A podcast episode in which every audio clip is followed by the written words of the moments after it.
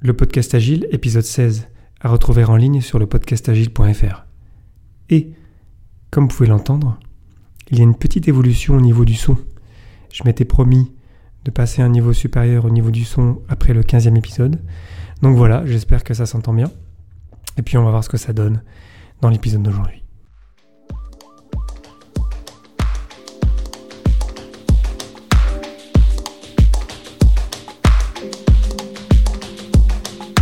Bonjour, bonsoir et bienvenue sur le podcast Agile, le podcast qui parle d'agilité en français.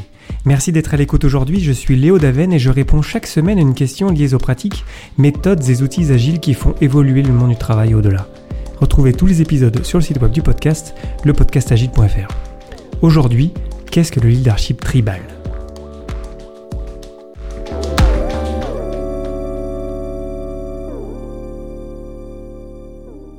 On a déjà parlé de la Horde Agile de Pablo Perno il y a de cela quelques épisodes. Et euh, c'est comme ça que je vais vous l'amener euh, le leadership tribal, tribal leadership en anglais, parce que je pense vraiment que nous restons un petit peu des hommes de Cro-Magnon, pas dans le sens, euh, je dirais, génétique du terme, mais dans le sens où même si nous sommes des Homo sapiens, ça fait pas si longtemps que ça en fait qu'on a quitté les cavernes pour les bureaux. Et donc le, le leadership tribal, ça, rentre vraiment bien dans ce mode de pensée que nous restons des, comment dire, des, des êtres finalement pas très évolués, même si on s'est appelé nous-mêmes Homo sapiens sapiens, donc homme sage sage, et qu'en fait le monde moderne est pas du tout fait euh, pour nous en tant qu'humains, parce qu'on a encore beaucoup de réflexes qui nous viennent euh, de l'ancien temps. Et pour poser le cadre qui va nous permettre de se comprendre lors de cet épisode, euh, il faut qu'on comprenne bien c'est quoi une tribu. Lorsqu'on parle d'une tribu, c'est entre 20 et 150 personnes qui se connaissent et se reconnaissent. Je vais faire une petite liaison avec le chiffre de Dunbar qui est de 150 aussi, donc c'est pas un zéro aussi si on parle de tribu. Et le chiffre de Dunbar, en fait, c'est le nombre de connexions, le nombre de relations qu'on peut avoir, c'est-à-dire pas juste qu'on connaît le prénom de la personne, mais qu'on peut avoir vraiment des relations humaines avec. Et ce chiffre, c'est aussi de 150. Parce que tout simplement, en tant qu'humain, on est limité par notre capacité cognitive à nous souvenir des gens qu'on croise. Donc ça, c'est voilà, c'est un chiffre assez connu. Et d'ailleurs, euh, nous étions limités à une certaine époque au nombre d'amis qu'on avait sur Facebook, juste parce qu'en fait, on atteignait ce chiffre de Dunbar. Donc, une tribu, c'est quoi? C'est un ensemble de gens qui se connaissent et qui se reconnaissent et qui, quand ils se croisent dans la rue, se saluent. Et c'est entre 20 et 150 personnes. Le leadership tribal, donc le leadership des tribus, a été établi par trois Américains, Dave Logan, John King et Hailey Fisher King, qui pendant plus de dix ans ont étudié 24 000 personnes, en étudiant particulièrement leur langage et leur comportement. Ils se sont rendus compte en fait qu'on pouvait catégoriser, même si ça vient un petit peu me chercher parce que j'aime pas trop ça lorsqu'on catégorise, mais qu'on peut euh, établir euh, différents groupes de personnes qui partagent le même état d'esprit si vous voulez. C'est un peu difficile à décrire, vous allez voir euh, quels sont ces, groupes-là et puis vous allez comprendre, mais dans l'idée, voilà, ils ont étudié beaucoup de gens pendant très longtemps et ils se sont rendus compte qu'il y avait des états d'esprit qui se rejoignaient, puis ils ont créé des grands ensembles avec ça, et ça, c'est ce qu'on appelle le leadership tribal.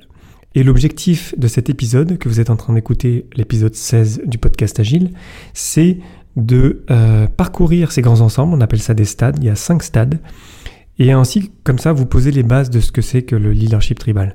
L'idée, ça va pas être d'aller trop en profondeur, c'est vraiment un épisode d'introduction.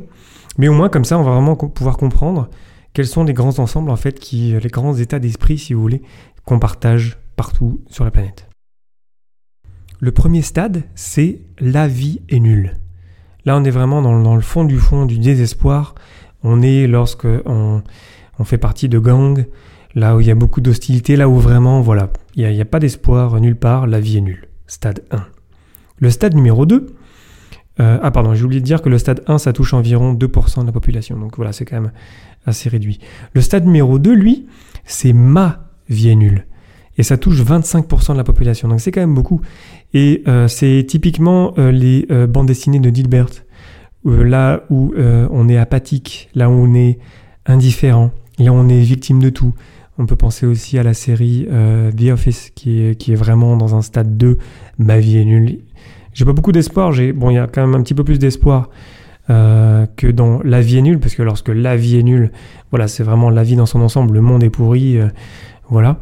Mais dans le stade numéro 2, ma vie est nulle, 25% de la population. Là, c'est entre guillemets juste ma vie qui est nulle. Donc il y a quand même peut-être des trucs cool autour, mais moi, ma vie à moi, c'est de la merde, si vous voulez. Euh, ensuite, on a le stade numéro 3, qui est je suis génial et pas toi. Et ça, c'est impressionnant parce que c'est 49% de la population. Donc on est quasiment à la majorité euh, du monde qui pense que je suis génial et pas toi. C'est euh, le culte de la compétition, c'est la comparaison, c'est je cherche avant tout ma réussite personnelle et je me fous du reste du monde. c'est en fait finalement, et vous l'aurez compris, finalement ce qu'on crée le plus dans notre société, c'est-à-dire des guerriers solitaires dans le sens où moi c'est génial, j'ai plein d'argent sur mon compte en banque, et puis j'en ai rien à faire du monde euh, extérieur, si vous voulez. Je caricature un, peu pour bien qu'on comprenne, hein. donc à, prendre mes propos avec des pincettes, mais pour vraiment que vous sentiez la différence entre les stades. Donc je dois un petit peu, je pense, euh, exagérer. Donc, stade 1, la vie est nulle, 2%. Stade 2, ma vie est nulle, 25%. Stade 3, je suis génial et pas toi, 49%. Et avec ça, ces trois premiers stades, il y en a cinq au total, on va, je vais venir euh, dans les suivants ensuite, on est déjà à 76% de la population. Donc c'est vraiment énorme en fait de se rendre compte que ces stades qui sont un petit peu négatifs quand même, je trouve, euh, ça touche énormément de monde. Et ce qu'on en déduit, c'est qu'en fait notre société en fait crée en majorité ces stades-là. Et plus spécialement, je suis génial et pas toi. Et euh, c'est un peu triste quelque part. Mais malheureusement, c'est le monde d'aujourd'hui. Et en fait, tout l'idée même d'ailleurs euh, du leadership euh, tribal, c'est justement de s'en rendre compte et d'aller chercher des niveaux plus élevés. Et puis j'y viens tout de suite. Passons au stade numéro 4, qui est nous sommes géniaux et pas les autres. Ça touche 22% des participants de l'étude. Et euh, même si on est toujours dans une logique de, dans une culture de la compétition, au moins déjà on est passé du jeu au nous. Donc c'est plus le stade numéro 3, je suis génial et pas toi, c'est nous sommes géniaux et pas les autres. Et de pas les autres, en fait, qu'est-ce que ça veut dire? Pas les autres, en fait, ça veut dire que c'est intéressant, d'ailleurs, pour passer d'un stade 3 à un stade 4, d'avoir un ennemi commun. Je ne parle pas évidemment d'ennemis euh, guerriers, mais même si d'ailleurs ça pourrait, ça, on pourrait faire des rapprochements avec ça, mais ce que je veux dire, c'est que lorsqu'on a un but commun qui nous rassemble, qui nous dépasse en fait, c'est là finalement notre ennemi commun et euh, notre, adversaire commun, si vous voulez. Plus il est gros d'ailleurs, mieux c'est. Et c'est là où on peut éventuellement atteindre le stade numéro 4, qui est donc nous sommes géniaux et pas les autres. 22% de la, des participants de l'étude. Au-delà de ça, et c'est vraiment euh, comment dire, un stade, le stade ultime, ils ont eu d'ailleurs beaucoup de mal à l'identifier, c'est le stade 5. La vie est géniale et ça touche moins de 2% des participants de l'étude. Le stade 5, c'est le, le, Graal, si vous voulez, d'une équipe ou d'une tribu. Euh, c'est la croyance forte que la vie est belle. C'est l'émerveillement innocent. C'est vraiment, voilà, euh, ce, cette espèce de magie qu'ont certaines équipes à renverser des situations euh, improbables. Je ferai un rapprochement avec, par exemple, au football. Là où parfois on a des équipes qui sont des équipes amateurs et qui vont renverser des équipes professionnelles. Donc on a vraiment des, des, des, des gens qui sont, euh, mettons, euh, dans les équipes professionnelles, c'est-à-dire je suis génial et pas toi parce que la concurrence est tellement euh, forte qu'en fait voilà, ce sont des équipes de stade 3, ça arrive relativement souvent. Et ensuite, on a des équipes de stade 4, voire 5, qui sont des équipes peut-être amateurs, mais qui sont tellement ensemble, qui sont tellement voilà nous sommes géniaux et pas les autres, stade 4, voire la vie est géniale, qu'elles sont capables de renverser des équipes de stade inférieur. Et puis ça, ça, va faire l'objet d'un futur épisode du podcast Agile. L'idée de cet épisode, c'était de vous présenter les 5 stades, donc je vais les répéter encore une fois. Le stade 1, la vie est nulle, 2%. Le stade 2, ma vie est nulle, donc ma vie est nulle, 25%. Le stade 3, je suis génial et pas toi, 49%. Donc on a ces stades 1 à 3 qui caractérisent les équipes qui sont peu performantes. Et on passe ensuite aux équipes performantes. Les stades 4 et 5. Le stade 4, nous sommes géniaux et pas les autres, 22%. Et le stade ultime, si vous voulez, la vie est géniale, moins de 2%. Et pour terminer sur le leadership tribal dans cet épisode d'introduction, j'ai envie de citer Michael Jordan. Euh, pourquoi je parle de Michael Jordan? C'est qu'en fait, le leadership tribal, moi, ça m'est venu beaucoup avec la biographie de Phil Jackson, qui était son coach euh, lorsqu'il était avec les euh, Chicago Bulls. Et avant que l'équipe des Chicago Bulls gagne des, des, championnats, comme on sait, ils en ont gagné, je sais plus combien, 5 je crois. En fait, Michael Jordan, c'était le meilleur joueur de la ligue. Il avait gagné plein de titres individuels, mais en fait, les Chicago Bulls, en fait, ils n'avaient rien gagné. Pourquoi? Parce qu'en fait, ils étaient restés bloqués en stade 3. Et ça, dans son livre, euh, Phil Jackson, il revient dessus et ensuite il a appliqué les mêmes principes avec euh, les Los Angeles Lakers, lorsqu'il était ensuite avec euh, Shaquille O'Neal et puis Kobe Bryant. Et Michael Jordan le dit lui-même, le talent gagne des, matchs, mais c'est le, le travail d'équipe et l'intelligence qui fait gagner des championnats.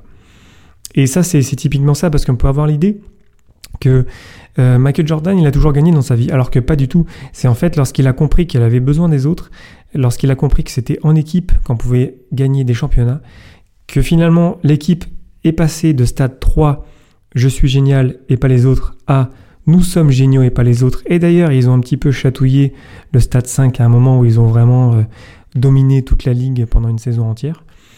C'est là vraiment en fait où les équipes prennent vie, où les tribus prennent vie, et ensemble, on peut vraiment soulever des montagnes.